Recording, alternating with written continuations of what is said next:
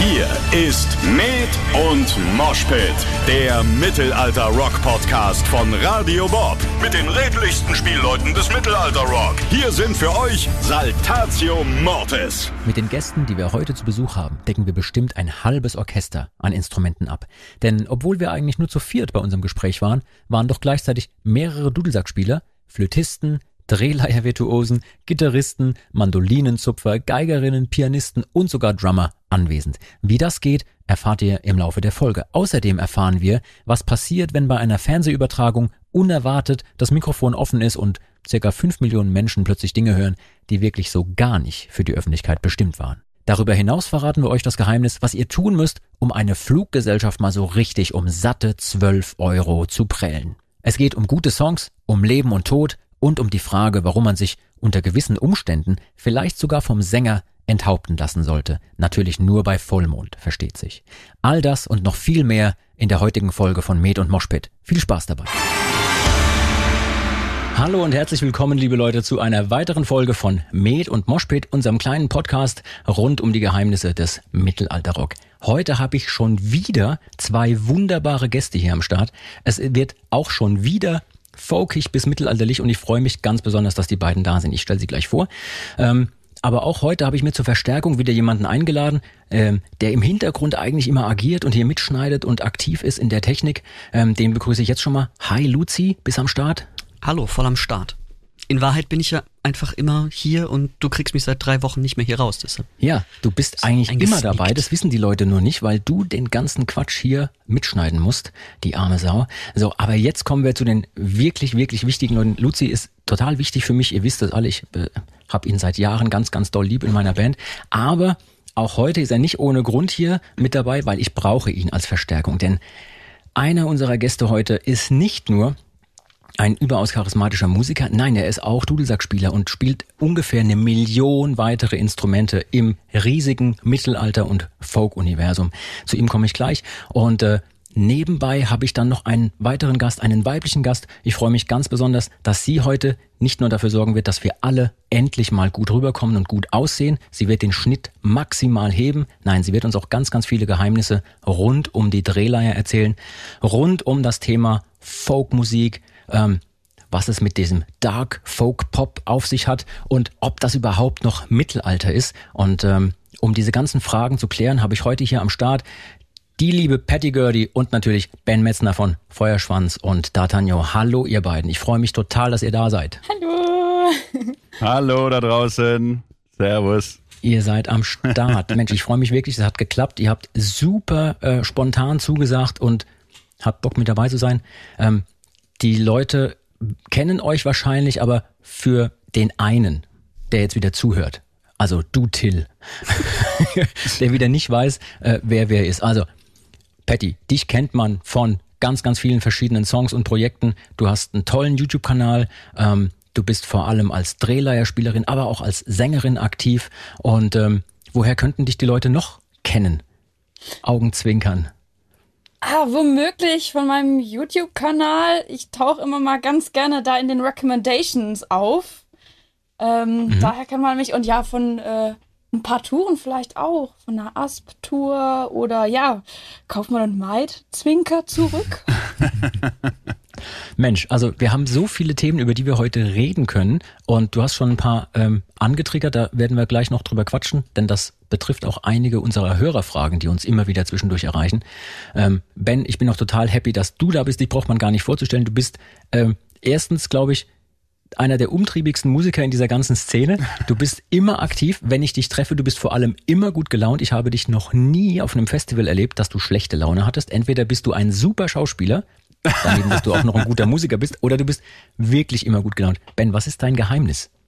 Äh, mein Geheimnis ist, ich liebe Festivals und ich liebe Konzerte. Und wenn, wenn wir uns dort sehen, dann bin ich quasi erzwungenerweise gut gelaunt. Und wenn ich dann auch noch mit solchen ähm, Kollegen wie mit euch da dort abhängen darf oder kann oder muss, also das ist vollkommen ernst gemeint, nee, ohne Scheiß, also das ist ein äh, toller Job, den wir normalerweise machen, ähm, wenn wir uns live treffen, dass man irgendwie so eine Riesenfamilie ist und so. Und ja, da kann man doch nur glücklich sein.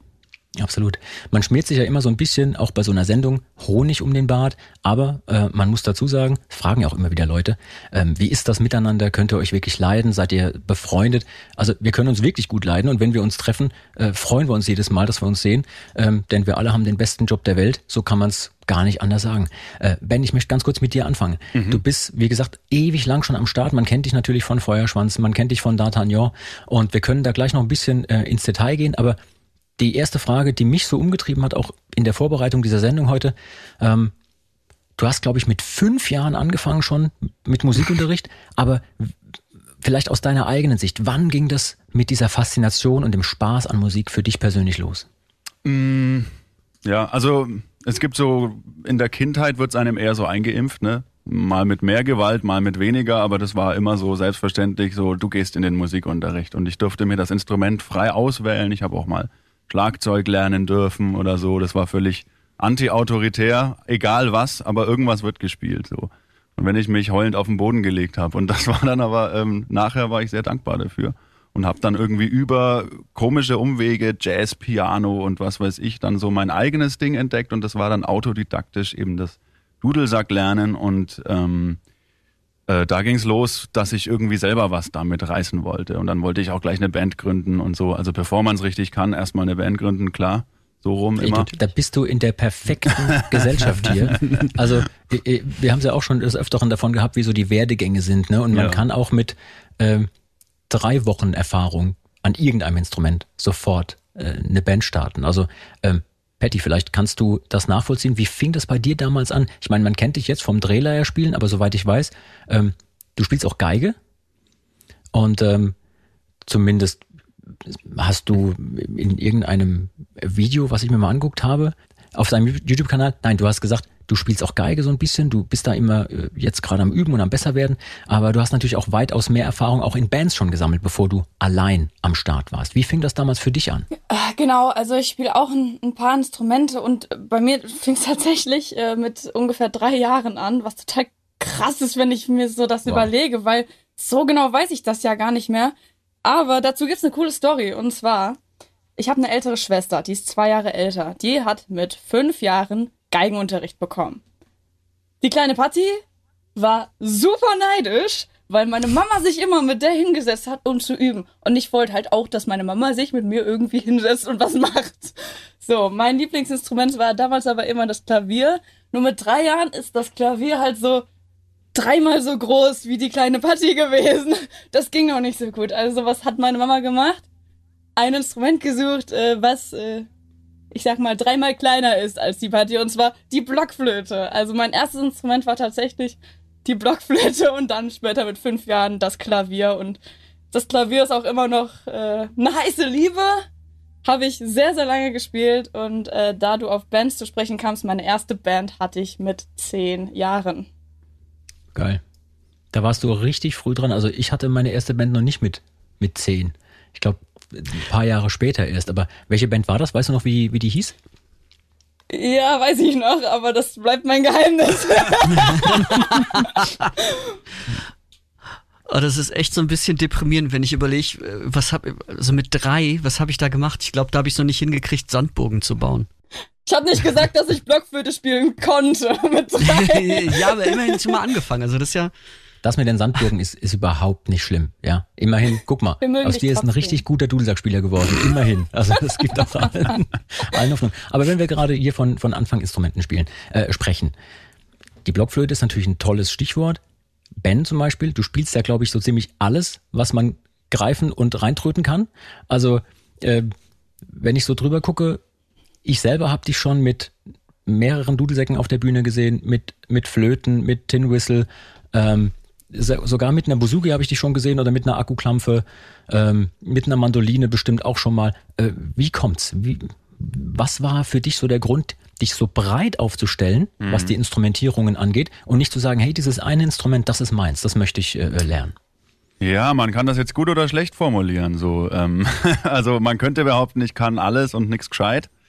Ähm, man könnte auch sagen, ja, spezialisieren, das kann ja jeder, aber alles irgendwie können, das ist wahre Kunst. Also es stimmt aber alles irgendwie nicht. Also bei mir kam so eins zum anderen so. Ich wollte Dudelsack lernen, weil das irgendwie Dudelsack steht für Mittelalter. Das, und ich bin irgendwie Fantasy-Fan und Burgen-Fan, deswegen wollte ich das passende Burgeninstrument dafür haben. Dann habe ich irgendwie gemerkt, ja, aber irgendwie so mit 16 oder so, aber also die Mädchen sind schon deutlich beeindruckter, wenn man singt, als mit dem Dudelsack. Und dann wollte ich singen. Und ähm, habe das halt einfach gemacht und vor mich hingesungen und dann gemerkt, ja, aber wenn man sich jetzt selber noch dazu begleiten könnte, wäre doch viel geiler. Also da liegt so eine Gitarre rum, machst du mal irgendwie Power Chords und so und das alles über Jahre halt immer mehr vertieft und da aber auch dann irgendwie irgendwann so eine eigene Spezialisierung darin gefunden, dass das irgendwie geil ist, einfach so ein immer ein anderes Instrument in die Hand zu nehmen und dabei zu singen und sein eigenes Konzert zum Erlebnis zu machen, indem man da irgendwie ähm, so ganz spielerisch verschiedene Sachen macht. Irgendwie. Wenn du so an die Anfangszeit zurückguckst, ähm, was war Musik, die dich da geprägt hat, fasziniert hat, die dich auch inspiriert hat, selber zu spielen? Ähm, also es fing an mit, also mit das Dudelsack-Mittelalter fing mit In Extremo an, mit den Kollegen. Ähm, ich hatte es aber witzigerweise gestern auch mit meinem D'Artagnan-Kollegen, mit dem Gitarristen Tim. Wir waren beide mal, da war ich 14, er 15 auf Saltatio Mortis Konzert in Nürnberg im Hirsch. Da wart ihr zwei beide noch nicht dabei? Nee, Quatsch, nee, nee überhaupt nicht.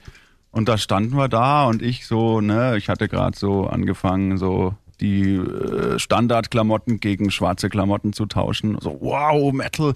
Jetzt gucke ich mir eine echte Metalband an, nämlich Saltatio Mortis und fand das mega geil. What were you thinking? also ich war aber wirklich gekickt ohne Ende. So. Das war der Hammer. War richtig geil. Und das hat, ist auch hängen geblieben. Das war so eins der ersten Live-Konzerte und eins der ersten Mittelalter-Rock-Live-Konzerte und eins der ersten Rock-Live-Konzerte und überhaupt. Also. Also hängen geblieben ist äh, ähm, was Saltatio angeht, ein sehr, sehr guter, äh, sehr, sehr gutes Stichwort, Ben. Aber ja. äh, lass uns gleich noch ein bisschen über, über ähm, Inspiration und die, die Anfänge ja. reden.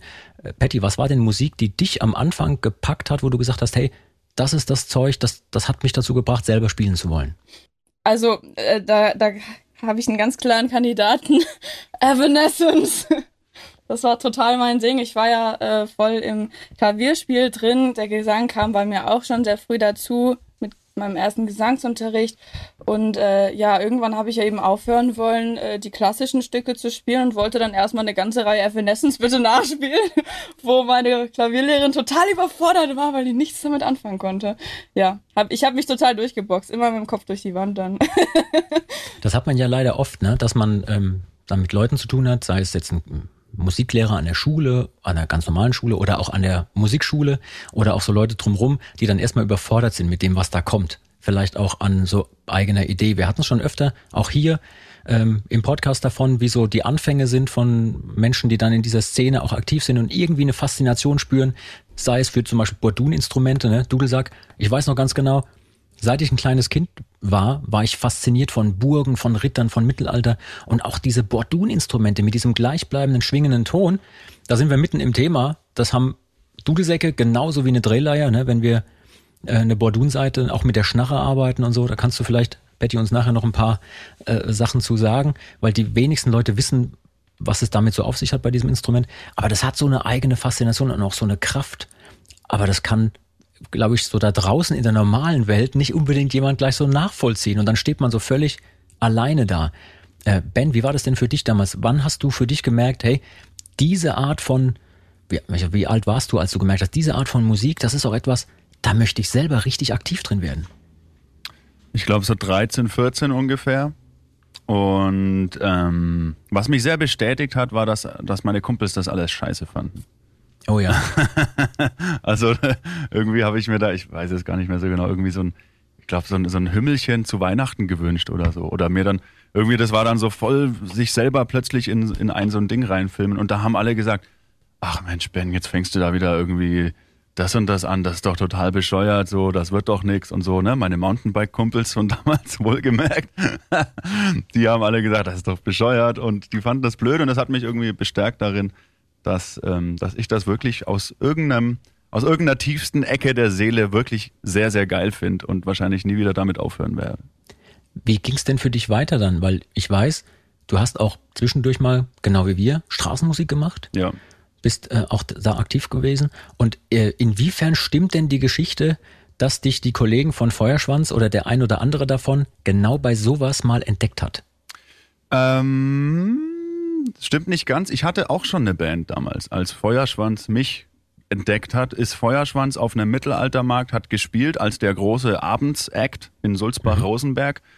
Und ich war so der nicht so große Nachmittags-Act quasi und hab da irgendwie ähm, wir hatten auch keine Bühne und so. Also es war so es war mehr so ein Acker mit ein paar Zelten außenrum und lauter Leute, die halt so vorbeilaufen und fragen, ist das Feuer echt oder ist das ein echtes Schwert oder ist das ein echter Schottenrock? Was hast du drunter?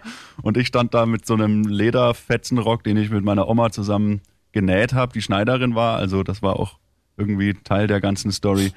Äh, Klamotten schneidern und mich dahingestellt und bin mega abgegangen und habe irgendwie die Haare geschüttelt und mega schief Dudelsack gespielt und die haben da gesagt, so Mensch, der Hauptmann hat gesagt, das ist ja, der Typ hat Potenzial, ähm, ein Rohdiamant. Ähm, ja, und dann ist die Vorgängerin von Feuerschwanz auch kurze Zeit später ausgestiegen aus Feuerschwanz und der Platz mhm. wurde frei und ich wurde irgendwie drei Wochen nach diesem Mittelaltermarkt angerufen und, und dann ging's los. Und dann kam die erste Tour mit euch und dann der, der, der, Rest ist quasi Geschichte. Dann war dein Leben zu Ende. Da hast du uns getroffen und dann war alles aus irgendwie. Äh, ähm, ich kann auch gleich noch die eine oder andere Geschichte zum, zum Ben erzählen, aber ähm, oh, oh. allesamt nur gut ähm, Patty, wann kam denn für dich der Punkt, wo du gemerkt hast, okay, ich habe jetzt Blockflöte angefangen, das Klavier ist immer noch deine Liebe, aber dieses seltsame Instrument, wo man an der Seite so kurbelt, nein, das ist keine Kaffeemühle, das ist eine Drehleier. Wann hat dich dieses Instrument fasziniert? Wo hast du das zum ersten Mal entdeckt und wie kam es dazu, dass du es selber spielen wolltest? Mhm. Ja, das kam eigentlich, weil ich äh, bei den ganzen anderen Instrumenten auf der Bühne gemerkt habe, dass das eigentlich für mich immer nicht so ganz das Wahre war. Hinter dem Klavier war ich natürlich auf der Bühne gefangen. Ich wollte mich aber bewegen. Und ja, mit Flöte im Mund dachte ich mir, ich kann ja gar nicht lachen. Das ist also das ist irgendwie auch ein bisschen bescheuert, passt nicht so ganz zu mir. ähm, ich lache nämlich sehr gerne und sehr viel, auch auf der Bühne, von daher. Ähm, Aber da gibt es einen Trick. Ja? La lass du so die Nase, oder wie? Ja, das ist der eine Trick. Das ist der eklige Trick. Aber es gibt auch einen anderen Trick, nämlich die Flöte in den Mundwinkel. Dann kann man dabei auch so. Okay, aber dann wirst du schon wieder schwer, wenn du dazu singen willst, ne? Das geht nicht. Das geht nicht. Aber ich habe dich unterbrochen, sorry. Ach, alles gut. Ähm, ja, und dann äh, habe ich halt irgendwann gemerkt, ich, da muss noch was gehen, da muss noch was gehen. Ich muss mich irgendwie bewegen können, ich muss irgendwie singen können, so. Und dann, äh, ich weiß gar nicht, wie es so kam, aber irgendwie dachte ich mir, ach, gucke ich doch mal in der Folkszene. So Irish Folk fand ich sowieso ganz geil. Bin dann, äh, hab dann von äh, Mittelaltermärkten mal ein bisschen was mitbekommen, äh, dachte ich so, okay, ich mal hin. Und da habe ich tatsächlich dann mal ausprobiert. Und als ich dann so eine Trailer mal auf dem Schoß hatte und mal so dran drehen durfte, dann ist mir irgendwie so ein Licht aufgegangen, weil das Ding, das vibriert einfach, wenn du die Seiten darauf äh, ja in Schwingung versetzt. Das ist so magisch. Also ich war so in den Bann gezogen von dieser Drehleier und es war auch noch ein total teures Instrument. Das wollte ich gar nicht mehr zurückgeben. ja, und dann äh, war es irgendwie für mich schon ganz klar, weil das hat meine Erwartungen vollkommen übertroffen. Ich kann damit rumlaufen, ich kann dazu singen. Es ist wie ein kleines Orchester. Es ist perfekt für Klavierspieler wegen der Tastaturaufteilung. Ich war einfach so, was? Und das gibt's seit 500 Jahren und niemand sagt mir das? du hättest nur unseren äh, Herrn von Mümmelstein, äh, den lieben Falk, fragen müssen. Der hat das äh, bestimmt seit den Urzeiten selbst äh, erlebt, dieses Instrument. Ich, ich glaube auch, ich weiß nicht, Luzi, ähm, ich glaube auch, dass bei uns der Mümmelstein deswegen die Leier spielt, weil die so schön vibriert. Also der, der, der schnallt die sich so vor, vorne dran und irgendwie, der dreht da dran wie ein Weltmeister und freut sich wie ein Schneekönig, auch bei Parts, wo er gar nicht dran ist. Völlig egal. Ähm, ben, ich hatte vorhin so halb im Ernst, halb im Spaß gesagt, da kann ich gleich noch die eine oder andere Geschichte erzählen. Woran ich mich erinnere, auch aus ganz, ganz frühen Feuerschwanzzeiten, ist folgendes. Ähm, ich komme ja nicht aus der Mittelalterszene, ähm, und kam auch da wie die Jungfrau zum Kind so ein bisschen in diese Szene rein, war dann irgendwann Teil von Saltatio Mortis. Und dann stehe ich vor dieser Bühne, Feuerschwanz spielt und ich denke so, boah, dieser eine Typ, der die ganze Zeit da so rumhüpft und da so ein bisschen den Kasper macht, wenn der mal da einfach mal so ein bisschen, also ich sag mal, jetzt nicht, wenn nicht der böse, mal was so ein bisschen ernsthafter, macht. wenn der mal ein bisschen ernsthafter so dran, dran bleibt, der hat eine super Stimme, der spielt gut, der kommt gut rüber, der hat eine, eine Ausstrahlung auf der Bühne, hat eine charmante Ausstrahlung. Da muss der Peter, also ne, der Hauptmann, muss da echt aufpassen, dass er ihm nicht den Rang abläuft als, als, als Frontmann. Und mehr oder weniger so kam es ja auch. Ne? Du hast, ihr habt natürlich das super hingekriegt mit zwei Frontleuten. Ähm, also bemerkenswert, dass das so gut auch für euch funktioniert. Das ist super. Ihr äh, ergänzt euch total in dem, was ihr macht. Aber du hast natürlich auch mit D'Artagnan dann dein, dein eigenes Ding nochmal äh, oben drauf gehauen. Ähm, wann war denn für dich so auch selber klar, hey, ich will nicht nur Musik machen, ich kann mir auch vorstellen, da die Frontsau zu machen, der, der Frontmann zu sein, der die Leute packt. Ja, ich glaube, das kam mit dem Dudelsack zusammen quasi, weil ich war ja quasi dann auch Dudelsackspieler, bevor ich gesungen habe und dann war auch dieser eine, jene, welche Mittelaltermarkt, wo ich da ähm, halt nicht als Sänger, sondern als Dudelsack-Frontmann. Das war ja auch eine Band, wo es keinen Gesang gab. So, da war ich mhm. ja quasi der, der Frontmann mit dem Dudelsack halt. Ähm, ja, dieses Abgehen und dieses Unterhalten und dann die Leute mitreißen durch, durch, also wenn man Energie reinsteckt und dann kommt da ein Vielfaches an Energie zurück, ich glaube, so könnte ich es mir jetzt im Nachhinein erklären. So damals war es natürlich total spielerisch und nur hobbymäßig und so. Aber das hat, glaube ich, dann gepackt und fasziniert und nie wieder losgelassen. Dass man sowas erzeugen kann halt. Das ist ja wahrscheinlich auch genau das, was uns alle irgendwie packt, wenn ja. wir da so auf einer Bühne stehen und davor Leuten irgendwas performen, ähm, dass da was zurückkommt. Dann, ja. Es ist ja im Grunde völlig egal, aus welcher Richtung man kommt. Ähm, und wir alle, die wir jetzt hier uns gerade äh, online zu so einem äh, Podcast treffen, wir haben ja alle auch in verschiedene Richtungen schon so reingeschnuppert, ne? Äh, auch Patty, du hast in verschiedenen Bands schon mitgespielt, hast ja selber gesagt, ne? Ich habe so ein bisschen auch durchgeguckt durch deine Biografie und hast dich dann irgendwann entschieden, hey, ich mache das Ding solo, hast aber trotzdem auch immer noch aktuell mit äh, äh den äh, Subway to Sally Musikern da, Paddy Gertie Circle zum Beispiel am Start, wo er ein, äh, ein, ein tolles Ding gemacht hatte, zum Beispiel auf, ähm, auf YouTube gibt's da noch was zu sehen. Also ich möchte, möchte damit sagen, ihr seid allesamt super vielseitig aufgestellt und das Ganze vereint natürlich auch so diese Energie, die rüberkommt, wenn man irgendwas mit Leuten macht, wenn man Musik macht, wenn man das toll findet. Ähm, für mich ist immer die große Frage, und das finde ich wirklich faszinierend, ähm, warum genau diese mystische, ja, mystisch kann man sagen, folkige Fantasy-Szene. Ich sag mal groß, die Großklammer Fantasy drumrum, ja. Ähm, warum ich diese Frage stelle, ist folgende. Wir kriegen manchmal von Hörern so die Frage, na, hier, ähm, die Patty, sag mal, ist das noch Mittelalter-Rock? Derjenige möchte fragen, darf ich das eigentlich gut finden, wenn ich eigentlich Mittelalter-Rock-Fan bin? Na, ich finde den Song super, aber irgendwie, ich bin ja Mittelalter-Rock-Fan. Oder Andersrum, Feuerschwanz, ah, ist das nicht bisschen zu viel Klamauk? Ist das denn noch Rock? Oder ist das schon, keine Ahnung, irgendwas anderes? Leute möchten, und das versteht man ja auch ganz gut, immer einen Namen geben. Die möchten so ein Emblem irgendwo drauf haben. Ähm, was hat euch, vielleicht Betty, du, du zuerst, was hat euch in die, genau diese Szene gezogen? Man hätte ja auch zum Beispiel auch mit dem, äh, mit der Drehleier ernsthaften Chanson machen können. Ja, mit ganz ernsthaften Liedermachertexten. Gute Frage. Hätte, hätte Fahrrad. Jetzt bin ich aber baff, du. Ja. ähm. Scheiße, stimmt, hätte ich das mal gemacht. Ich schreibe da gerade mal was. ja, aber es ist wirklich so, also um das mal ein bisschen aufzulockern. Äh, ich habe gerade letzte Woche, ich kriege jede Woche äh, ganz tolle Hörermails weitergeleitet und dann äh, war so eine Mail dabei, äh, wo dann drin stand, ah, vielleicht kannst du hier mal die Patty einladen, weil mich würde mal total interessieren, was ist denn das überhaupt, was die da macht an Musikrichtung? Ich finde das total toll, aber ich weiß gerade nicht, wie ich das nennen soll. Frag die doch mal, wie das heißt. So. Also Patty, ja. wie heißt denn das Zeug, was du da machst? Also ich habe hab dem nennen? Kind einen Namen gegeben, ähm, Dark Folk Pop, ja. äh, weil ich mich zwischen den dreien eh nicht entscheiden kann. Und dann dachte ich, ja, ich kann ja auch alles machen, ne? Und ja, äh, ja also rockig bin ich jetzt nicht so sehr. Ich äh, versuche tatsächlich, also wenn schon, vielleicht eher mal mehr epic oder halt poppig. Aber mit den drei Worten kann man es eigentlich immer ganz gut zusammenstellen. Also bei jedem Lied kann man sagen, ja, das ist eher Folk-Pop oder ja, das ist eher Dark Folk. Da kommt dann die Mystik mhm. mehr rüber. Oder, oder auch Dark Pop äh, ist ja auch tatsächlich ein Genre, was es gibt. Äh, was ich auch total spitze finde. Also, dass da immer so ein bittersüßer Beigeschmack ist. Und tatsächlich hat meine, also, ja, meine Musik oder auch generell die Szene für mich gar nicht so viel mit Fantasy zu tun, weil das Mittelalter an sich ist nicht Fantasy. Das, ja. das ist real. Das ist Realität. Und da kommen ja auch ganz viele Archetypen von, die wir ja irgendwie auch alle noch in einer oder der anderen Art noch in uns haben. Und deswegen ist das für mich eher so eine Art wie nach Hause kommen und gar nicht so sehr Fantasy. Also da würde mir Ben jetzt wahrscheinlich total widersprechen. Nö, überhaupt nicht. Okay. Ja, für manche Menschen ist ja auch, ähm, ich sag mal, so ein Mittelaltermarkt am Wochenende, wenn denn Veranstaltungen stattfinden können, irgendwann wieder, ist ja auch so eine Art Flucht aus dem Alltag. Ne? Und wir sind ja auch so ein bisschen diejenigen, die zumindest teilweise ähm, den Soundtrack zu so einer Art Eskapismus auch liefern. Das ist gut, das finde ich auch selber sehr gesund.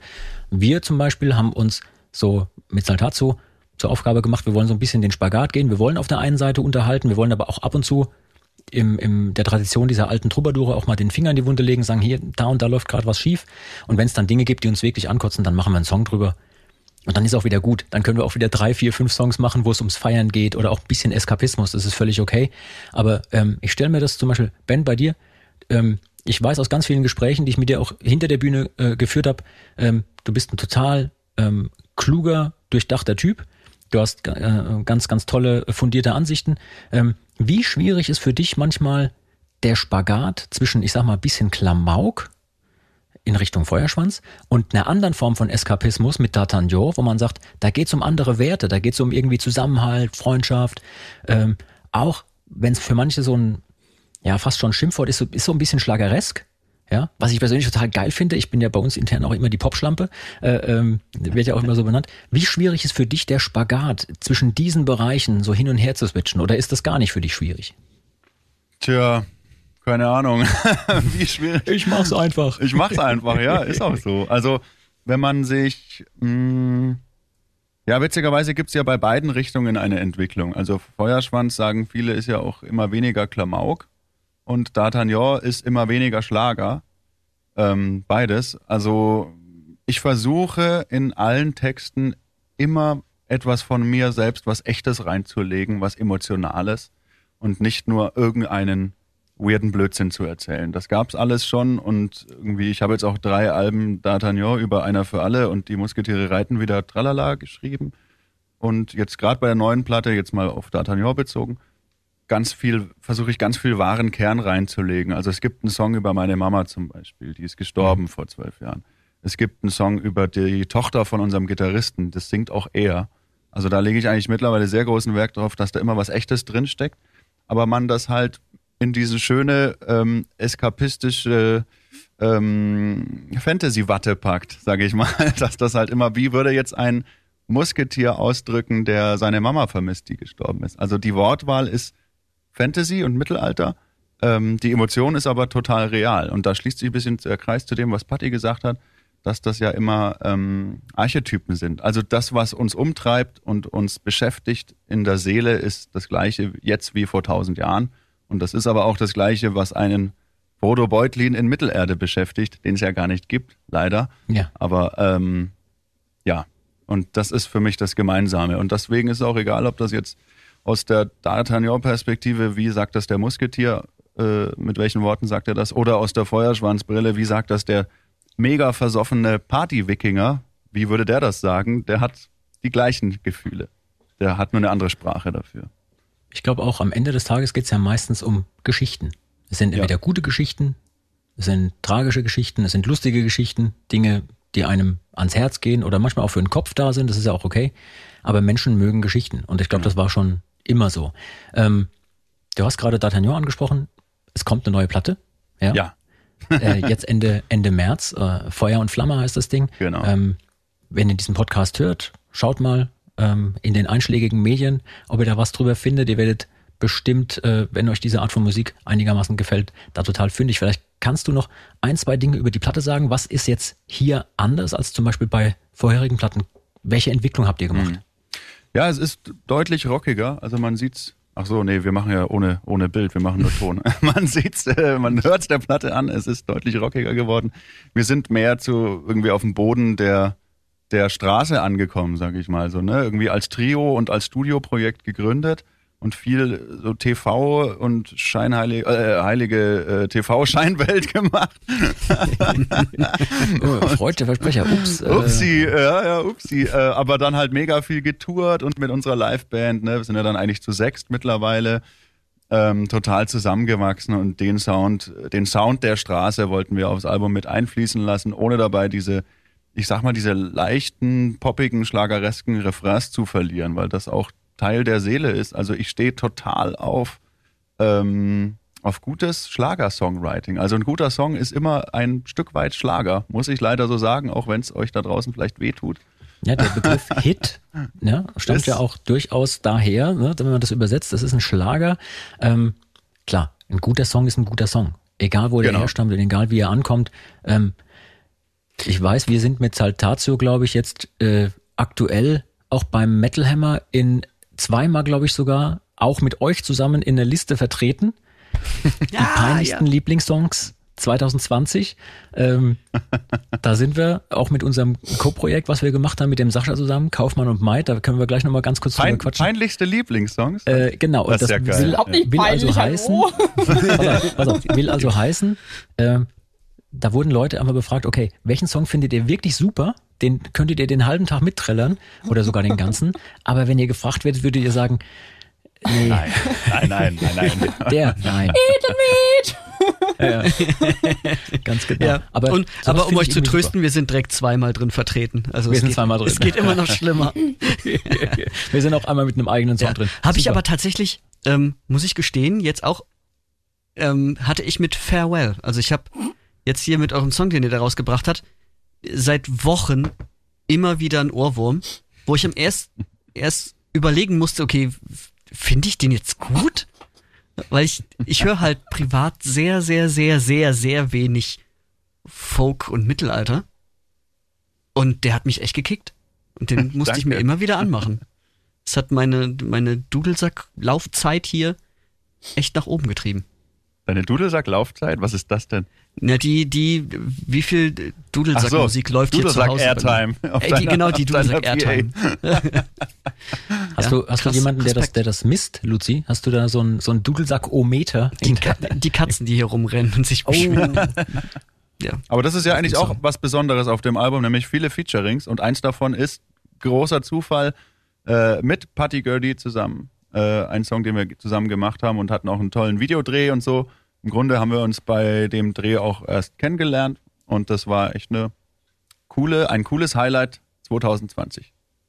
Das ist, sowas finde ich immer super. Also wenn es so Featurings gibt, die nicht nur deswegen da sind, dass man hinterher sagen kann, ja, da steht so ein toller Name auf dem Booklet. Klar, das kommt vielleicht noch dazu, dass man dann hinterher sagen kann, hey, wir haben da einen tollen Künstler mit dabei. Aber im besten Falle versteht man sich gut, es kommt ein super Song bei raus. Ja, und ähm, mit das Beste, was passieren konnte. Ich habe mir den Song vorhin angehört äh, und ich komme ja musikalisch auch aus einer ganz anderen Ecke. Bei mir steht eigentlich so der, der Metal-Hammer immer ganz hoch im Kurs. Und dann ist der Song fertig und ich krieg den eine Stunde lang nicht aus dem Kopf und ich denke so, verdammte Axt, muss ich nochmal anhören. muss ich nochmal anhören. Aber es ist ein Also das so- lustiger Effekt, dass ihr sagt, ihr müsst es euch immer dann nochmal anhören. Muss ich, absolut. Also Weil denkt ihr dann, dass es dann aus dem Kopf rausgeht oder wie? Nee, ähm, bei mir ist es tatsächlich so ein Learning by Doing Phänomen. Ähm, wenn ich den im Kopf habe, den Song, und ich krieg den nicht los, ist das einzige Mittel, dass er weniger schlimm in meinem Kopf rotiert, ihn nochmal anzuhören.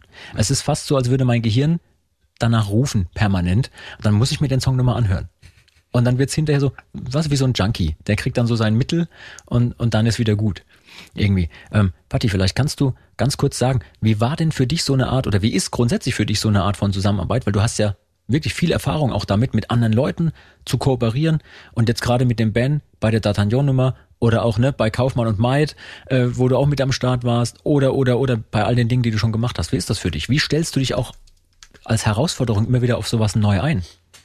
Also Collabs mache ich super, super gerne, weil es einfach jedes Mal wieder was Neues ist und ähm, man auch einfach mit der Trailer ja zum Beispiel auch in viele Genres gehen kann, weil es auch einfach irgendwie dann passt. Also ich habe zum Beispiel jetzt äh, letztes Jahr kam die neue Arion-Platte raus, Transitus, da habe ich auch ähm, Trailer ja eingespielt und die ist so Prog Metal, also eigentlich nochmal was ganz anderes.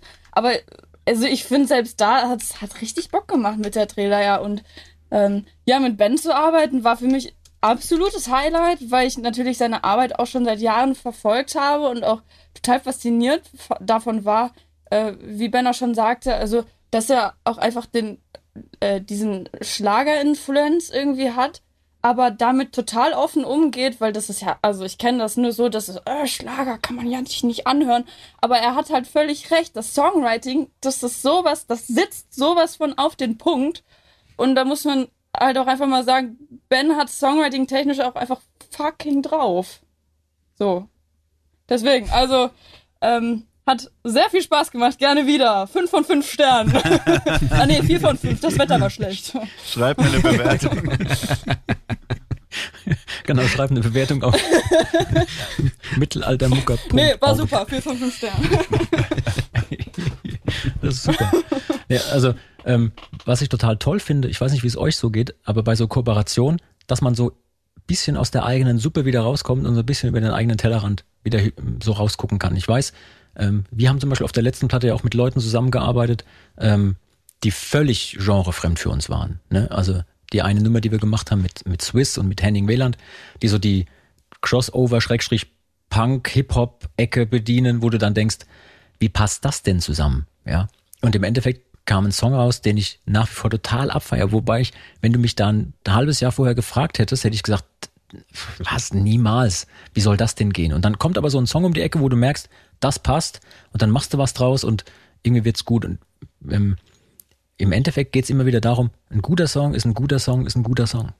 Und dann ist scheißegal, was da drauf steht, wie der Bandname heißt, wie das Motto heißt oder das Genre. Wenn's dich kickt, dann ist es es einfach, ne? Manchmal macht ja die Spannung auch erst magisch, ne? So wie ein, wie ein Blitz entsteht erst, wenn irgendwie Ladungsausgleich zwischen Wolken, also so genau weiß ich es eigentlich gar nicht. Aber wenn jetzt irgendwie in unseren Genres, also jetzt, ich sag mal Crossover, ich sag mal Folkrock ist ja an sich schon Crossover. Ja. Da ist immer diese Spannung zwischen, ich sag mal, Bordun-Musik und modernem Harmonieverständnis. Das clasht manchmal und das passt manchmal ganz verrückt zusammen. Ähm, wenn man das dann noch mit äh, Swiss und die anderen und äh, Rap und Punk kreuzt, dann gibt es noch mehr Spannung. Also klingt für mich nach einem geilen Gewitter. Wie machst denn du das, wenn du jetzt zum Beispiel Songs schreibst? Also wir kommen ja auch immer wieder an die Situation, wir sind zum einen ähm, gebunden an gewisse Skalen, die so ein Dudelsack hat.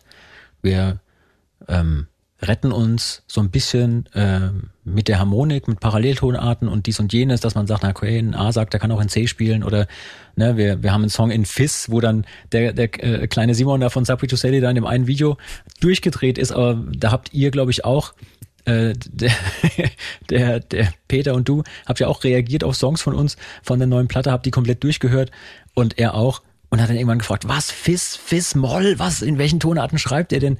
ähm, da muss man sich ja manchmal so ein bisschen behelfen. Wie gehst du denn beim Songwriting, wenn du weißt, hey, ich möchte dies und jenes spielen, wie gehst du daran an Instrumentierung? Wählst du zuerst eine Instrumentierung, die du gerne machen möchtest für einen Song, weil du spürst, der muss so und so werden? Oder ist es umgekehrt, dass du den Song schon im Kopf hast und dann guckst du, scheiße, welches meiner Instrumente kann das denn eigentlich leisten? Ja, das ist eine sehr gute Frage, wo ich jetzt drei Stunden referieren könnte. Ich versuche es abzukürzen. Und bitte. ne, es ist wirklich mega schwierig und eigentlich total schrecklich als Songwriter äh, was, was Mittelalter äh, taugliches zu machen. So, weil man dann doch immer so, ja, und jetzt spiele ich die und die Melodie und die wird total episch und dann so, ach nee, der Dudelsack kommt nicht so hoch oder mhm. so. Also mittlerweile sag ich, der Gesang ist Chef. Also zum Glück singe ich es auch selber, also bin ich Chef. der Gesang ist Chef. Der muss kicken, der Refrain muss kicken und den Rest baue ich drumrum. Und wenn dann der Dudelsack das nicht kann, dann nehme ich einen anderen Dudelsack. Und wenn der das auch nicht kann, dann nehme ich die Mandoline und so weiter. Oder fragt Patty, ob sie eine Drehleier spielt. Ähm, und das erklärt auch, warum ich so viele verschiedene Instrumente spiele. Weil ähm, äh, es gibt halt nicht eins für alle. So. Also ich will dann immer diesen folkloristischen Touch, aber dann nehme ich halt ein anderes. Zum Beispiel aus dem Grund habe ich im Grunde äh, die Illenpipe gelernt, den irischen Dudelsack, weil der den größten Tonumfang ja, hat. Im Grunde vollchromatisch, ne? Ja. Ja, ja. Fast. Also Fast. ich, ich kann es nicht. Je nach Jahreszeit. ja.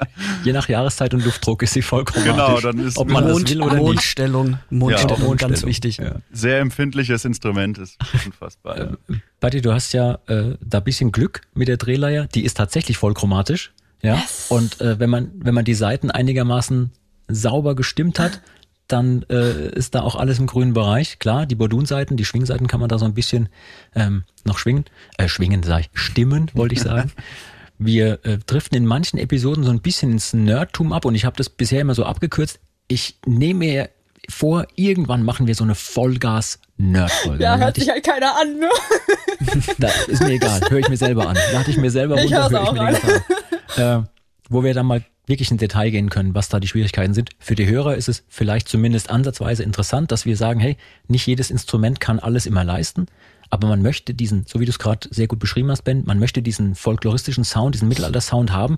Welches meiner Instrumente kann das denn? Ähm, Patti, wie, wie gehst du denn ran beim Songwriting, wenn du jetzt zum Beispiel so eine Nummer hast? Ähm, da können wir vielleicht ganz kurz doch drauf kommen, weil es auch eine Hörerfrage ist, die ich hier habe. Zum Beispiel die für die für die TV-Serie. Ja, ähm, da hast du so eine Nummer und ähm, du schreibst das. Wie entscheidest du, in welcher Tonart du spielst? Ähm, Hast du gewisse Tonarten, die für dich einfach super klingen, weil deine Stimme da gut klingt und das weißt du schon im Vorfeld? Oder gehst du einfach nur daran, hey, ich habe eine tolle Melo im Kopf oder eine tolle Textidee, ähm, die möchte ich rausbringen. Wie gehst du da normalerweise vor? Ähm, witzigerweise eigentlich ziemlich ähnlich wie Ben. Die Stimme entscheidet. Das liegt einfach daran, dass die Stimme für uns Menschen einfach etwas so Intimes ist und etwas so Wichtiges in einem Lied, auch meiner Meinung nach. Mag ja nicht jeder teilen, die Meinung, aber für mich ist es absolut eigentlich das Wichtigste. Von daher muss ich alles danach richten. Und je nachdem, wie ich in dem Lied dann eben rüberkommen möchte, ob ich ganz zart und zerbrechlich, wie für die ähm, TV-Serie Carnival Row, ähm, singen möchte, weil ich eine, ähm, ja, weiß ich nicht, 300 Jahre alte, aber immer jung bleibende Fee singe. so, ja. äh, die singen natürlich ganz anders wie jetzt so ein Musketier. Ne? Da muss ich natürlich gucken, wo klinge ich, ah, wo klinge ich denn so? Ähm, und das ist dann so auch vielleicht mal so ein bisschen Voice Acting, aber im Grunde sind ja Gesangstechniken nichts anderes als Voice Acting. Du tust ja so, als würdest du, also du trainierst ja diese bestimmte Position irgendwie im Gaumen, keine Ahnung, an und äh, merkst dann halt dann erst, ah, okay, wenn ich so mache, klingt so, wenn ich so mache, klingt so. ja, genau. Mhm. Das heißt, äh, die Leier kommt dann eigentlich eher als zweites. Ich habe das Glück, dass die äh, Drehleier, vor allem wenn man so die typische deutsche Drehleier jetzt nimmt, ähm, meistens auch schon in C-G ist und äh, C-Moll ist tatsächlich eine ziemlich geile Tonart für mich zum Singen. Das heißt, noch ein weiterer Grund, warum die Drehleier so geil für mich war, ist einfach, dass die, dass diese typische deutsche Drehleiertonart C-Moll oder C-Dur einfach sehr gut auf meine Stimmhöhe passt. Äh, ja, das war einfach, ich weiß auch nicht, sowas von Volltreffer. Hast du da äh, gemerkt, dass zum Beispiel jetzt ganz kurz einmal abbiegen in Instrumentennörtum, hast du da gemerkt, dass eine, eine ähm, Leier von jetzt sagen wir äh, Walter Simons ähm, für dich besser passt als eine Gotchi-Leier oder eine Weichselbaumer Leier oder was auch immer. Für alle da draußen, die jetzt keine Ahnung haben, von was ich spreche, macht nichts. äh, das sind Instrumentenbauer. Ähm, welche dieser Formen, die sind ja sehr unterschiedlich, passt denn für dich am besten? Konntest du da alle möglichen schon mal ausprobieren? Mhm. Ja, also um, als ich so in die Dreher-Szene gekommen bin, das ist übrigens das absolute Nerdtum, aber ich glaube, das ist äh, bei, ich weiß nicht, Whistle-Spielern auch nicht anders, keine Ahnung. Ähm, da guckt man sich erstmal um. Ne, man muss erstmal sein Gesicht zeigen, erstmal überall hingehen, alles anfassen, ausprobieren, mitmachen. Immer. So. Klingt wie ein ganz normaler Mensch. Alles anfassen genau. und ausprobieren. oh Gott, oh Gott. Oh. Ähm, dann, genau. Äh, dann, dann bin ich bei einem Modell stecken geblieben. Das war, glaube ich, so ein, äh, die Pixel vom Walter Simons. Das ist ein Thriller äh, Bauer aus Krefeld. Ähm, und da dachte ich mir, ist ja irgendwie geil, ist ja irgendwie anders wie die ganzen anderen, die ich so eingespielt hatte. Und dann habe ich mich halt so ein bisschen informiert. Und äh, ja, dann habe ich mich mir von dem tatsächlich auch meine erste Drehleier bestellt. Allerdings ein anderes Modell, die Marie-Louise. Das war meine erste. Und ähm, Mittlerweile habe ich noch eine Driller ja vom Wolfgang Weichselbaumer, ist ein Österreicher. Der macht halt super, so voll inventive Sachen. Also Walter Simons ist auch schon sehr modern mit seiner Bauweise, aber Weichselbaumer ist irgendwie nochmal, der ist irgendwie der abgespacede in der Szene. So, der denkt sich jeden Tag neue Räder aus. Also der hat literally das Rad neu erfunden, soweit es eben geht für die Driller, ja. ähm, total geil. Ähm, ja, was mir an sich wichtig ist, ist, dass das Instrument nicht zu bassig ist, weil ich halt es schon irgendwo hauptsächlich als Melodieinstrument nutze. Das heißt, es sollte sich auch durchsetzen können gegen eine Band und jetzt nicht irgendwie untergehen im Bassbereich. Aber äh, sonst, ja, man muss halt immer mal ne, ausprobieren, anspielen und gucken, ob es einem passt und ob es vielleicht auch dann zu seiner Stimme eben passt. Ja. Was ich äh, übrigens total interessant finde, ist, dass ihr beiden auch Leute seid, die ganz, ganz klar sagen, hey, ja, ähm, sag mal, mit, mit Noten arbeiten ist zwar schön und gut, aber eigentlich machen wir das nicht. Ja, also ich weiß aus diversen Gesprächen mit dir, Ben, dass du da durchaus mit arbeiten kannst, wenn man mit Notationen kommt. Auch du, Patti, du kannst damit arbeiten, wenn es eine Kooperation gibt und Leute haben das vorbereitet. Aber ähm, wie seht ihr das? Weil diese, dieser große, ich nenne es mal Irrglaube, der da draußen vorherrscht, ist ja Musikerarbeit mit Noten. Und ähm, ihr bekommt mit Sicherheit auch ganz viele Nachrichten immer mal wieder, hey, schick mir mal die Noten von der und der Nummer, ich würde die gerne auch spielen. So, und wo ich dann äh, mittlerweile immer durchdrehe bei mir zu Hause, weil ich sage, nein. So, wir treffen uns im Proberaum, wir spielen zusammen, wir arbeiten Dinge. Ähm, ben, wie ist denn das bei dir?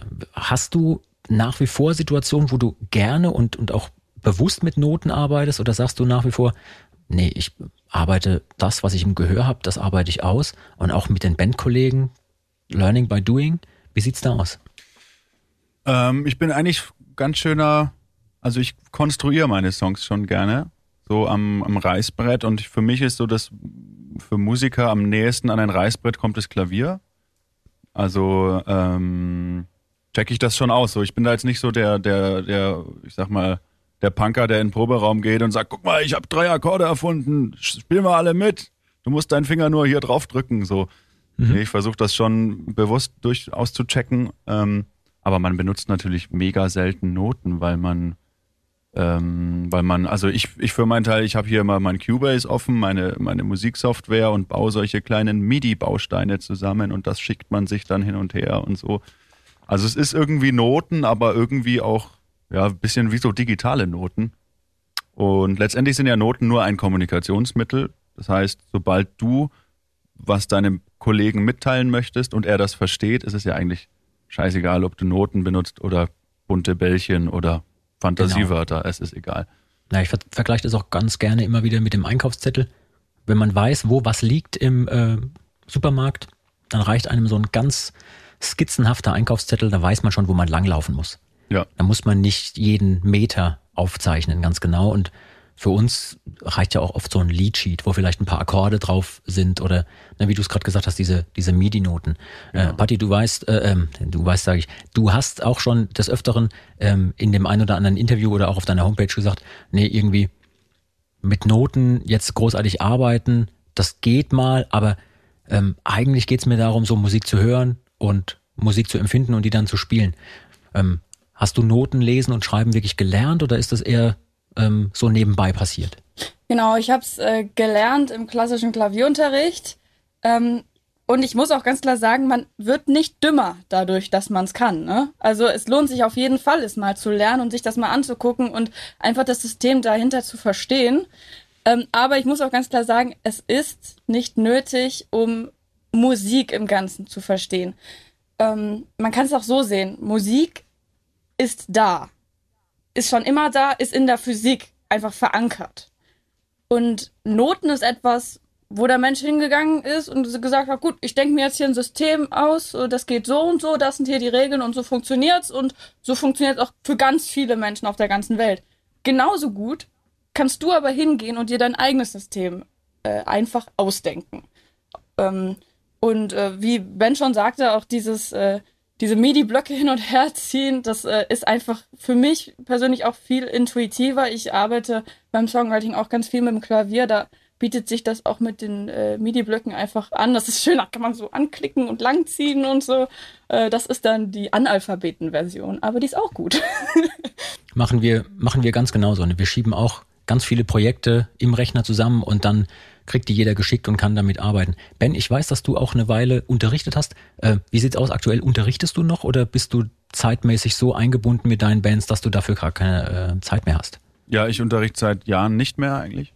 Bin maximal äh, eingespannt, komischerweise auch in äh, seit dem letzten Jahr weiterhin mega viel zu tun. Ähm, ja, ich denke schon drüber nach, was ich tun kann, wenn das sich das äh, jetzt noch länger hinzieht mit dem ganzen Zustand. Ne? Also von irgendwas muss man ja auch leben. Von Likes und Klicks allein geht's leider nicht. So schön das wäre. Ähm, aber ich unterrichte eigentlich nicht. Ich verbringe meinen Tag mit Streams, Streams und noch mehr Streams. Und dazwischen schreibe ich auch mal ein Lied und singe ein bisschen was oder übe am Ende des Tages sogar. Manchmal ist auch dafür Zeit. Ja, das sind so das die. kommt ja auch noch dazu, ne? Dieses, je mehr Instrumente man spielt, umso mehr muss man die auch vorbereiten und vielleicht auch mal in der Hand haben und spielen. Ähm, nichts geht so schnell verloren wie die Fähigkeit, ein Instrument zu spielen, wenn man das mal eben zwei, drei Wochen oder vielleicht sogar ein paar Monate nicht in der Hand hatte. Oh ja. Wie war denn dieses vergangene Jahr jetzt für euch?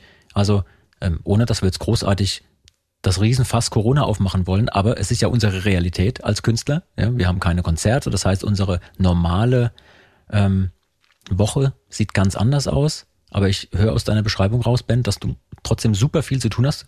Ja. Genau wie wir. Wir wissen gar nicht, wie uns passiert. Ja. Ähm, wie sieht dein Alltag momentan aus, außer jetzt bei Streams oder solchen Podcasts, wie wir ihn gerade machen? Ja, also zwischen den Podcasts muss man auch viele Facebook- Facebook-Postings machen. auch total unmusikalisch. Ähm, also der ideale Tag, sage ich mal, für mich ist, ich setze mich morgens äh, an meinen Rechner und schreibe einen Song. Das ist wirklich das, was am meisten kickt und was mich auch über Wasser hält und was auch die Laune hebt und so, wenn man sich einfach ausdrücken kann und da was, was rauskommt, wo vorher nichts war. Und das, das ist der perfekte Tag. Hast du, ähm, wenn es um Songschreiben geht, Leute, die dich ähm, inspiriert haben, jetzt auch wirklich Komponisten oder ähm, machst du einfach das, was aus dir rauskommt? Hast du da Vorbilder? Ja, also ich schaue mir immer ganz vieles Zeug an und ich überlege auch als, ne, als Folk-Rocker sehe ich mich schon irgendwie als Crossover-Künstler und ich, ich höre mir immer auch aktuelle Sachen an und überlege, dann kommt immer, nachdem mir was gefällt, kommt immer sofort der Gedanke, geil, wie könnte ich das jetzt in meine Mucke einbauen? So, wenn ich jetzt zum Beispiel irgendwie, äh, was weiß ich, klassischen Hardrock höre, das mache ich schon ewig und Dio und Black Sabbath und keine Ahnung was. Ähm, aber auch wenn man jetzt irgendwie ganz moderne Acts hört, wie Amaranth oder sowas, Mhm. ähm, dieser, dieser komisch poppige Metal-Sound, der hat's mir momentan irgendwie angetan. Das ist ja völlig geil und neu und immer dann aus jeder Ecke kommt ein neuer Sänger und so, völlig verrückt. Denke ich mir, ja geil, das hält mich echt bei Laune so. Das, ähm, wie kann man das einbauen? Wie, wie kann man daraus, wie kann was kann man davon mitnehmen? So in den Folk Ich weiß, äh, Luzi und mich kriegt das auch ständig, wenn wir irgendwelche Songs hören. Und manchmal sind es die skurrilsten Dinge. Dann Ja. hören wir durch Zufall irgendeine Elektronummer. und du denkst so, oh, die hat irgendwie so Energie. Ich weiß zwar nicht warum, aber ich setze mich da jetzt mal zwei Stunden ran. Ich will rausfinden, warum die diese Energie transportiert. Ja. und dann versucht man sowas zu machen. Äh, Patti, wie ist denn das bei dir, wenn du jetzt neue Songs schreibst? Hast du jetzt außer damals Evanescence, was dich total gekickt hat, ähm, was sind denn sonst so Vorbilder, die du musikalisch hast oder die dich mitgeprägt haben? Für mich waren es eigentlich schon immer hauptsächlich Frauen und Frauenstimmen und starke Frauen, ähm, die mich inspiriert haben. Zum Beispiel äh, Patti Smith. Da hatte ich auch die Ehre, sie vor, ich glaube, zwei Jahren mal äh, kennenzulernen und sogar mit ihr auf der Bühne zu spielen. Das war total spontan und völlig Du hattest da irre. Kontakt zu ihrem Sohn, Genau, ich. der ne? Sohn, der Jackson, der ist nämlich, äh, der war einfach ein Fan von mir und der hat mich irgendwann mal angeschrieben. Ich dachte natürlich zuerst, es ist einfach Spam, so. Ich habe erstmal gegoogelt und E-Mail gegoogelt und kann das denn? Habe ich so zurückgeschrieben, äh, bist du das? Und er so, ja, genau, also komm doch mal vorbei hier. Und ich so, was? ähm, und dann äh, hat er auch noch ein Lied mit mir eingespielt für mein Album Pest and Power. Das war schon verrückt. Ähm, andere Leute zum Beispiel, oh Gott, ja, man, einem fällt ja immer nichts ein, wenn man dann sagen muss. Also äh, äh, Nightwish-Fraktion natürlich auch. Ähm, ansonsten Courtney Love fand ich auch total cool, weil sie einfach äh, einen Fick drauf gibt irgendwie immer, ne? Und einfach macht. Ähm, ja, sowas hat mich immer inspiriert. Was war deine Frage? Das, äh, du hast meine Frage perfekt beantwortet. Apropos bitteschön. Inspiration. Apropos Inspiration. Wir, wir sind zwar nicht in der Situation, dass wir welche bräuchten, aber wenn wir mal Inspiration bräuchten, habe ich den perfekten Ort, an dem wir sie finden, nämlich an unserer Taverne. Ist wirklich wahr. Unsere Taverne ist magisch. Man findet dort alles. Man findet dort Inspiration, man findet dort ähm, tolle Gespräche und wie in jeder Taverne, die Gespräche, die dort an der Theke geführt werden, sind philosophisch so hochtrabend und so wertvoll, das ist durch nichts zu ersetzen. Und da ich euch jetzt hier habe, würde ich mit euch gerne ähm, eine philosophische Frage erörtern. Ihr habt zwei Fragen zur Auswahl. Ähm, bevor wir jetzt loslegen, ähm, an alle, die da draußen jetzt gerade zuhören, liebe Hörer, unsere Taverne ist natürlich eine virtuelle Taverne. Das heißt, äh, wir fangen jetzt nicht hier an, großartig zu trinken. Nein, ähm, wir haben einfach nur Spaß, indem wir so tun, als würden wir an der Theke stehen und ihr da draußen, ihr könnt mitmachen. Ähm, alles, was ihr braucht, ist ein ähm, Korken oder etwas ähnliches in ähnlicher Größe. Wenn das länger dauert mit unserem Tavernenbesuch, dann dürften das auch mal zwei oder drei Korken werden. Ich sage das ja dann immer an. Ihr könnt jetzt schon mal da draußen, liebe Hörer, anfangen, ähm, den Korken zwischen die Zähne zu nehmen und schon mal kurz zu üben, wie sich das anfühlt. Ah, ja. Ähm, je nachdem, was meine Gäste hier gerade zur Hand haben, kommen jetzt die die abwegigsten Utensilien gerade hier in die Kamera. Okay, ich verstehe, alles klar. Gut, ähm, wir legen damit gleich los. Ähm, liebe Leute, ihr habt jetzt gleich die, die, die Qual der Wahl, meine Gäste. Ähm, wollen wir uns unterhalten und wollt ihr ein Rätsel lösen im Bereich das große Geld? Oder soll es um Leben und Tod gehen? Ich sag, Ich, ich nehme schon mal ein. ich sag Ladies first. Ihr habt nicht zugehört. Okay, Dann sag ich, dann sag ich welches Thema. Leben und Tod. Leben und Tod. Aha. Es soll um Leben und Tod gehen. In Ordnung, pass auf. Aber mit, mit Korken. Ja klar. Ja, wir sind schon voll drauf jetzt. Und wo Wir muss der ja rein? Zur Das ist Seite? egal. Das ist egal. Ist egal. Ich mache jetzt hier mal so die Zigarren Rein, Hauptsache du redest maximal deutlich. Ach, ja. rein, Hauptsache peinlich. genau. Hauptsache nicht. Okay, pass auf. Es geht um Leben und Tod. Und ich möchte bitte von eurer Expertise profitieren. Ihr sollt mir folgendes Rätsel lösen. Pass mal auf. Ein Dieb wird zum Tode verurteilt. Der Henker gewährt ihm eine letzte Gunst, indem er ihn die Todesart wählen lässt. Folgende Todesarten habt ihr zur Auswahl. Möchtet ihr unter dem Gewicht eines großen Steines zermalmt werden? Möchtet ihr sieben Tage und sieben Nächte in siedendem Öl schmoren? Möchtet ihr in eine Grube zu Löwen geworfen werden, die schon einen Monat nichts zu fressen hatten? Möchtet ihr von drei Skorpionen, zwei Spinnen und einer Klapperschlange gebissen werden? Oder die letzte Möglichkeit, in einer Vollmondnacht enthauptet werden? Ganz kurz, ich wiederhole. Zum Tode verurteilt. Ja? Ihr habt die Wahl.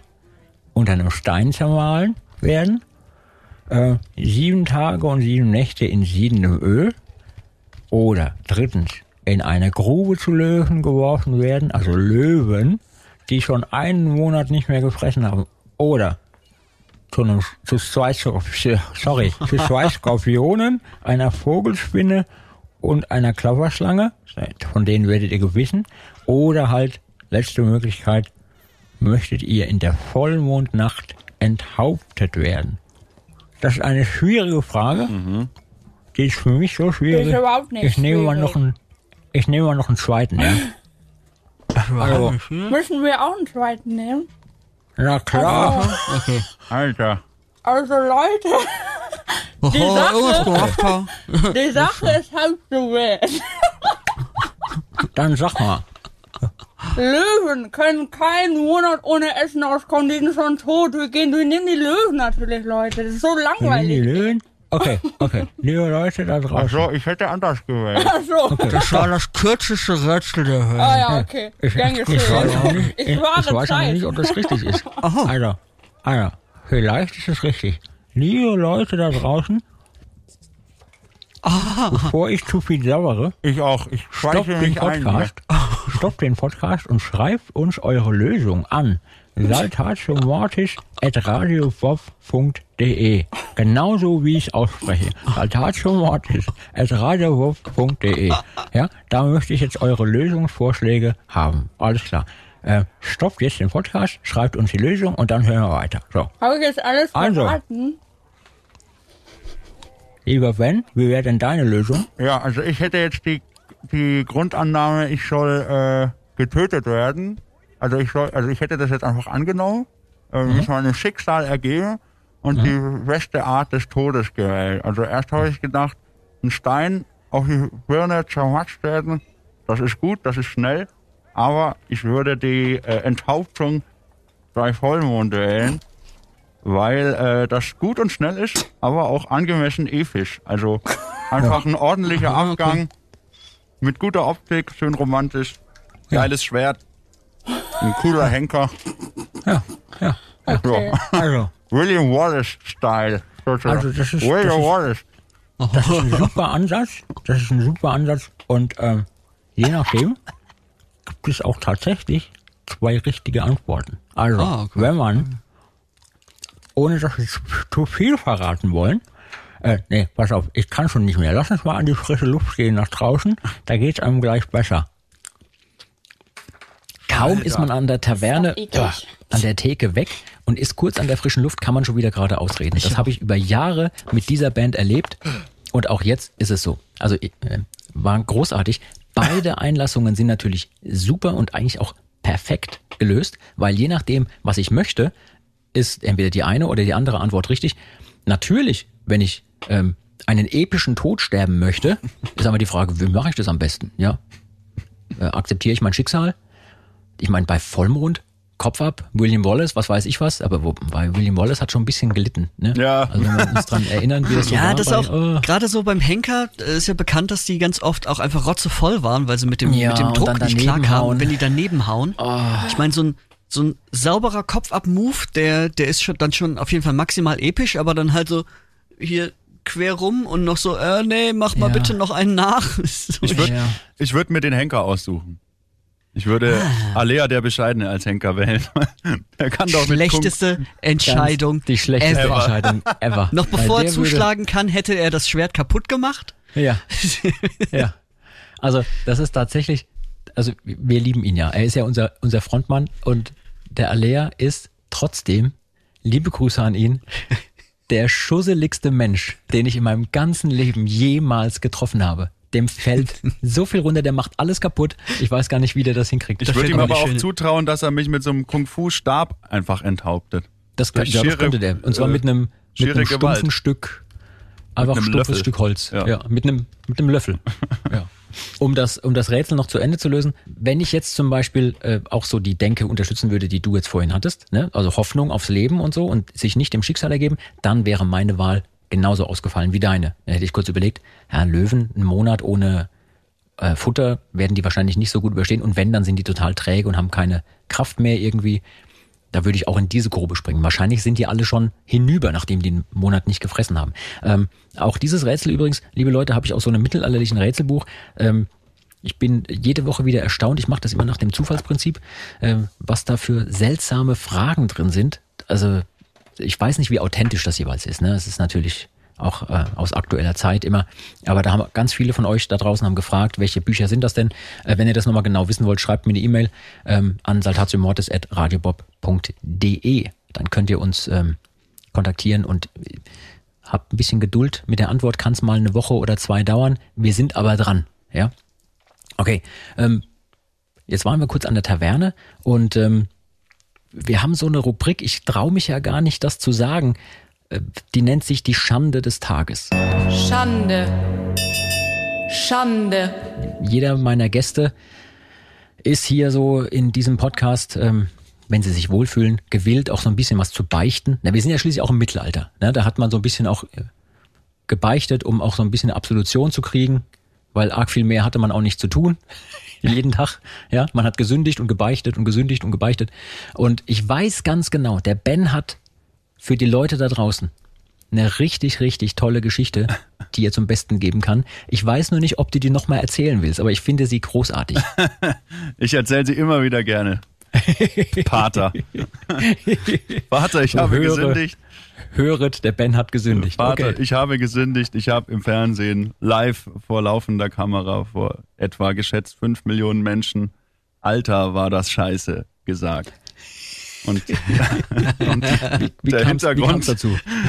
Wie kam es dazu? der Hintergrund ist, es war eine, ähm, ein, äh, ein Fernsehauftritt mit D'Artagnan ähm, bei Florian Silbereisen. Und das war irgendwie einer unserer allerersten, sozusagen die Chance unseres Lebens. Wir hatten da mega viel vor. Das Team hat uns eine ganz tolle Show vorbereitet mit, mit Fackeln, die explodieren und dann springen wir da vom Fass runter und dann macht's bumm und dann passiert dies und das alles in diesen drei Minuten Song. Und das haben wir natürlich alles versucht umzusetzen. Und irgendwie ist alles schiefgegangen. So. Also nicht nur, dass die Fackel nicht explodiert ist und die Pyro ist nicht losgegangen, sondern bei unserer Endpose mit den gekreuzten Degen hat sich ja auch noch der Gitarrist mit dem Degengriff in seinem Gitarrenkabel verheddert und hast du nicht gesehen, wirklich so episch verkackt, wie es nur irgendwie geht. Ähm, und das Tolle daran ist, man singt natürlich äh, Playback im Fernsehen, offenes Geheimnis. Wir hatten aber trotzdem so kleine Headsets an. Und diese mhm. Headsets hatten hinten dann trotzdem diese kleinen elektronischen Dinger, damit man das auch wirklich hören kann. Und da äh, es war geplant in dieser Show, dass nach dem Song direkt ein Interview stattfindet. Das heißt, sobald der letzte so Ton gesungen ist, Playback leider, äh, wird das Ding erst angemacht. Man grölt rum, keiner hört's, keinen interessiert's. Aber sobald äh, der Ton gesungen war, wurde dieses Teil angemacht. Und das wusste ich nicht. Und wir standen da in unserer verschusselten Endpose, die Degen schief überkreuzt und die Gitarre ist verheddert und alles ist blöd. Und ich flüster meinem Kollegen mit Grabesstimme ins Ohr. Alter, war das scheiße. Das waren diese Worte und wir haben es danach im Fernsehen gesehen die, äh, die Aufzeichnung. Das war so dermaßen laut. Das Mikro war an, das Publikum abklatscht Applaus, ja, und die Kamera fährt über die Menschenmassen und man hört so eine, eine Grabesstimme darüber sagen, Alter, das war so scheiße. ähm, das ist die Schande, die Schande des Lebens. Die Schande des Tages also oder des wirklich. Jahres oder des Jahrzehnts. Ja. Oh, super. Krasseste aber, ever. Du, das ist aber eine richtig, richtig gute Geschichte. Ich meine, solche ähnlichen Dinge sind uns ja auch schon mal passiert, ne? Dass dann, was weiß ich, man ist gerade auf einem Festival und die, die Band, die nach einem dran ist, äh, macht gerade macht gerade schon Soundcheck, während man selber noch die Abmoderation macht und der Drummer äh, auf der anderen Seite fängt schon an zu trommeln. Ich weiß gar nicht, wer war das? War Edgar, glaube ich, oder so. Ne? Ich weiß es nicht mehr. Der Felix von, von Edgar hat das losgetrommelt. Und irgendeiner, äh, wir gingen von der Bühne runter und bei irgendeinem von, von uns war noch irgendein Mikrofon offen. Äh, vielleicht, wir wissen es nicht genau, vielleicht war es auch einer der Techniker oder jemand von der Bühnencrew, ist ja völlig egal. Auf jeden Fall hörtest du plötzlich sehr laut über die PA ein. Gleiches Weil derjenige halt irgendwie, naja, der hat halt mitten in unsere Abmoderation reingetrummelt. Aber ja, ist halt so auf dem Festival, da geht- wird's halt schnell hin und her gewechselt. Äh, Patti, ich traue mich gar nicht zu fragen. Was? Jemand wie du, ich meine, du bist Sonnenschein und Grazie gleichermaßen. Ich kann mir nicht vorstellen, dass du für uns hier eine Schande des Tages hättest. Oder? Zwinker, zwinker. Also übertreffen kann ich die Story von Ben, glaube ich, nicht. Alles, was jetzt kommt, ist äh, nichts dagegen. Und ich glaube, ich bin auch sehr gut da drin, das zu, äh, das zu verdrängen. Also ich kann euch gerne was erzählen. Ja, erzähl, hau raus. Ähm, äh, Wir beichten dir alles geil. im Anschluss. Ähm, ja, das ist eine meiner tausenden äh, Versuche gewesen, eine Drehleier mit an Bord eines Flugzeugs zu schmuggeln. Das ist wirklich eher bescheuert als peinlich, aber gut. Ähm, ich habe die verschiedensten Techniken ausprobiert. Äh, ähm, ich ha also, wenn ihr, wenn ihr mal alle euch fragt, wie ihr eure Drehleier mit an Bord kriegt, äh, schreibt mir, ich weiß es. Und ähm, damals wusste ich es aber noch nicht und ich habe einen Rat befolgt, der nicht so gut war. Und zwar äh, bin ich als einer der ähm, letzten an Bord gegangen und ähm, bin auch äh, ins Flugzeug gekommen und äh, wollte dann eben meine Leier oben in diese Overhead äh, Luggage Carry Dinger da schmeißen. Und ja, die waren aber schon voll. Also äh, Mhm. stehe ich da und denke mir, scheiße, jetzt muss ich irgendwen finden, der da seinen Koffer irgendwie runter tut, weil die Koffer, die kann man ja noch, äh, auch wenn man schon an Bord ist, äh, nochmal in diese andere Abteilung da geben lassen. Da werden die Koffer aber natürlich genauso rumgekickt wie bei dem äh, Check-in ähm, Luggage. Von daher ist das eine sehr schlechte Wahl für ein sensibles kleines Instrument. Ähm, also, ähm, ja, ich habe eben zuerst irgendwie gefragt, so, äh, Leute, könnt ihr das da runternehmen oder so? Ich habe hier ein Instrument, das geht ganz kaputt an. Äh, und dann kam auch schon die äh, Flight Attendant. Was ist denn das? Flight Attendant. Stewardess? Genau. Ja, sagt man das noch? Stewardess? Ganz bestimmt. Doch, okay. Stewardess kam dann und meinte, oh, was ist denn hier los? Und ich so, ja, ich wollte die da oben hinmachen, da ist aber schon alles voll. Und dann äh, meinte, ja, ja, ich kann die doch unten zu den Koffern tun. Ich so, nein, bitte nicht. Äh, das geht nicht, die geht dann kaputt. Und meinte sie so, ja, aber sie sind ja so, so spät an Bord gegangen, da müssen sie jetzt mit leben. Ich so, nein, bitte, ich finde bestimmt jemanden, der seinen Koffer anstelle dessen nach unten tut, ne? So, nein, das, das geht jetzt nicht mehr. Sie sind zu spät gekommen und das, das müssen, das, damit müssen sie dann rechnen. Und dann, ähm, war ich schon total aufgelöst. Und ich so, das kann doch nicht sein, ich werde bestimmt wen finden. Und das können sie doch nicht machen, das ist total unfair, mein, mein schönes Instrument geht dann kaputt. Und äh, dann ähm, ha, habe ich mich noch ein bisschen mit der gezofft. Und ein paar Leute haben schon geguckt, das war schon total weird so. Und dann äh, sagte sie, ja gut, dann äh, können Sie die Leier auch neben sich auf den Platz, auf den leeren Platz tun? Ich so, ach so, ja, das geht also auch. Gut zu wissen, hätten Sie mir das mal vorher gesagt. So, ja, aber das kostet 12,50 Euro. Und ich so, ja, ja, Herrgott, das ist doch prima, das nehme ich doch. Also bin ich dann zurück, schon so einen roten Kopf, ey. Ich dachte gleich geht meine Leier hier kaputt. Ich hatte nur eine dabei. Ich musste zu einem Gig fahren.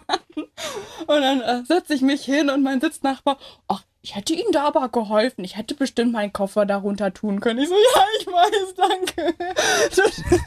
Aufgelöst, hab versucht, mich wieder ein bisschen einzukriegen und dann. Oh, ich glaube, jetzt hat sie sich aufgehängt. Ja, das ist, ähm, das mit, mit der Leier ist eine sehr. Sie war so aufgelöst, Sache. dass ihre Internetverbindung jetzt gerade den Geist aufgegeben hat. Ah ne, jetzt ist wieder da. Oh, sorry. Äh, wo Jetzt. bin ich denn stecken geblieben? Die Lufthansa hat mitgehört und die die Leitung gekappt. Ja, die Scheiße. Lufthansa hat gerade zack hier. Nee, und natürlich auch jede andere Fluglinie war das. Ähm, aber für 12,50 Euro, das ist ungefähr das, was wir früher beim äh, Straßenmusik machen äh, pro Woche in der gesamten Band zum Verteilen hatten. Ey, oder die so. Story nach geht noch weiter. Darf ich noch kurz? Was? Oh. Ja, also, ich habe mich hingesetzt, total aufgelöst, habe versucht, mich irgendwie wieder runterzuregen. Gestresste Mami.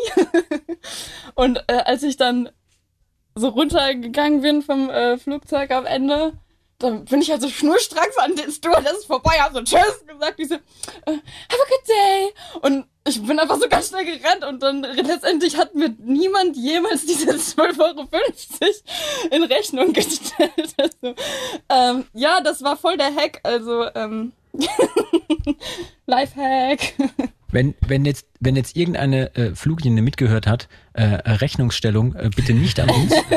Wir haben damit nichts zu tun.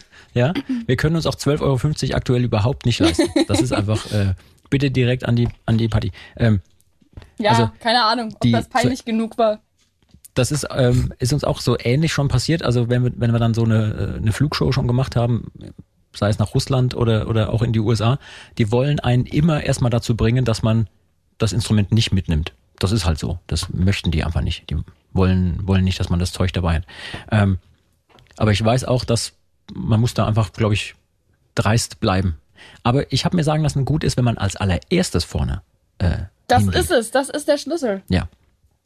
Das habe ich dann auch und dann hat man so sein, sein Täschchen dabei und dann sagen die, ja, ja, okay, ist, ist, noch, ist noch leer, guck, findest du schon, schon einen Platz. Ich habe noch übrigens eine, eine Frage ähm, an, den, an den Ben. Äh, habe ich vorhin vergessen zu stellen, hatte ich mir extra noch äh, äh, aufgeschrieben. Du bist ja, dadurch, dass du in zwei verschiedenen Kapellen unterwegs bist und das auch immer auf Festivals und so und warst schon im Fernsehen und so, da wird man doch ab und zu vielleicht auch mal angesprochen von jemandem, der Fan ist. Jetzt kommt die Frage. Als jemand, der gleichzeitig in zwei völlig verschiedenen Formationen unterwegs ist, die sich auch stilistisch so unterscheiden. Wenn jemand auf der Straße auf dich zukommt, weißt du im Vorfeld schon, das ist ein Feuerschwanz-Fan oder das ist ein D'Artagnan-Fan. Und falls ja, in welche Kategorie der jeweils ein oder andere fällt oder die ein oder andere, woran merkst du das? Tja, das ist eine gute Frage, die man ähm, hoffentlich irgendwie beantworten kann, ohne dabei jemandem auf die Füße zu treten. also ich denke, es gibt Archetypen, wie man sich jetzt den, den Feuerschwanz-Fan schlechthin vorstellt. Der trägt natürlich ständig Ritterrüstung, Tag ein, Tag aus. Auf jeden Fall. Ich weiß noch, wie wir mit, mit Fersengold getourt sind und die mir Jahre später erzählt haben, ey Leute, seitdem wir mit euch auf Tour waren, also Fersengold als Vorgruppe von Feuerschwanz auf Tour war, tragen alle Ritterrüstungen bei uns auf unseren Konzerten. Wir haben eure ganzen Ritterfans übernommen. ähm, aber das stimmt natürlich nicht. Und genauso wenig könnte man jetzt sagen, dass alle D'Artagnan-Fans äh, kreischende Mädchen sind oder sowas. Da gibt's ja viel dazwischen und ich glaube, ich kann es mittlerweile nicht mehr so genau ähm, auseinanderhalten, weil sich ja auch vieles überschneidet und ich würde auch nicht sagen, dass die Bands sich so krass ähm, unterscheiden, weil das ja alles irgendwie unter den Begriff ähm, Folkrock fällt. Ja. Wenn mich dann Folkrock-Fans ansprechen, dann bin ich einfach genauso nett, wie wenn mich irgendjemand anders anspricht. Und wenn ihr, liebe Leute da draußen, den lieben Ben schon mal angesprochen habt oder ihn ansprechen wollt, ja, oder einfach mal hören wollt, wie das so klingt, wenn zum Beispiel Feuerschwanz oder D'Artagnan oder wer auch immer mit einer Drehleier oder mit einem Dudelsack zusammen Musik macht, dann ist übrigens der Mittelalter-Rock-Stream bei Radio Bob genau das Richtige für euch, weil dort laufen nicht nur die tollsten Rocksongs mit Dudelsäcken und Pfeifen und Drehleiern, sondern auch alle anderen Folk-Bereiche. Ja, vielleicht auch die ein oder andere Nummer, die jetzt auf eurem neuen Album stattfinden wird. Ähm, wir sagen nochmal ganz kurz, das neue Album heißt Feuer und Flamme, kommt Ende März raus. Ich drücke euch jetzt schon die Daumen, dass auch in dieser verrückten Zeit das irgendwie gut läuft und man weiß ja nicht, also ich weiß nicht, wie es euch geht. Wir haben immer überlegt, so ja, wir haben eine komplette Saison keine Konzerte gespielt. Was bringt es denn jetzt gerade ein Album zu veröffentlichen? Ja, ja. die Leute sind zum Glück total treu und kaufen das trotzdem, hören sich trotzdem an. Ähm, welche Erwartungen hast du aktuell an so ein Release, wenn man gar keine Saison spielen konnte? Ja, also für mich emotional am wichtigsten ist dann wahrscheinlich das Online-Konzert, was wir noch spielen, also zum Album-Release-Tag. Und damit habe ich jetzt auch schon zwei Stück gemacht mit Feuerschwanz. Und das waren beides quasi die, die einzige Möglichkeit, wie man in der Pandemie äh, irgendwie vor Leuten spielen kann.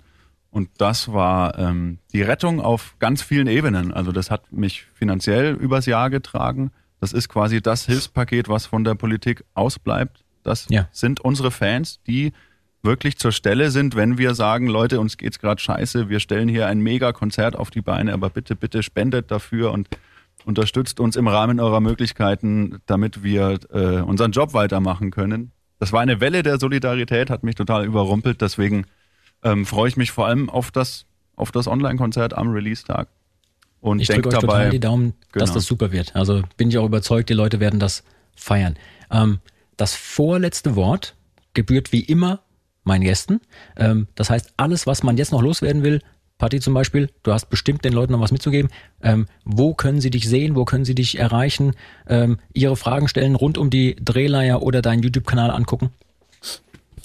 Ähm, ich bin eigentlich auf allen möglichen Social-Media-Plattformen immer unter dem Namen Patty Gurdy unterwegs. Auf YouTube äh, natürlich hauptsächlich. Und ähm, Fragen stellen geht das am besten? Eigentlich in den YouTube-Kommentaren. Da sehe ich dann auf jeden mhm. Fall, was so die typischen Fragen sind und mache dann auch mal ein Video dazu. Zum Beispiel auch, wie die Drehleier funktioniert. Das ist super. Das gucke ich mir vielleicht auch mal an. Dann verstehe ich das auch, warum der Mümmelstein bei uns immer so gefühlvoll an seiner Leier dreht und dabei so glückselig schaut. Ja, vielleicht hat es, wie gesagt, mit diesen Vibrationen zu tun. Erstens, ich bedanke mich total bei euch beiden, dass ihr hier mit am Start wart. Wir haben über ganz viel gesprochen und trotzdem nur die Hälfte von dem berührt, was ich mir hier aufgeschrieben hatte an Themen, die wir hätten besprechen können. Das heißt, ihr müsst in der oder der Form auf jeden Fall mal wiederkommen.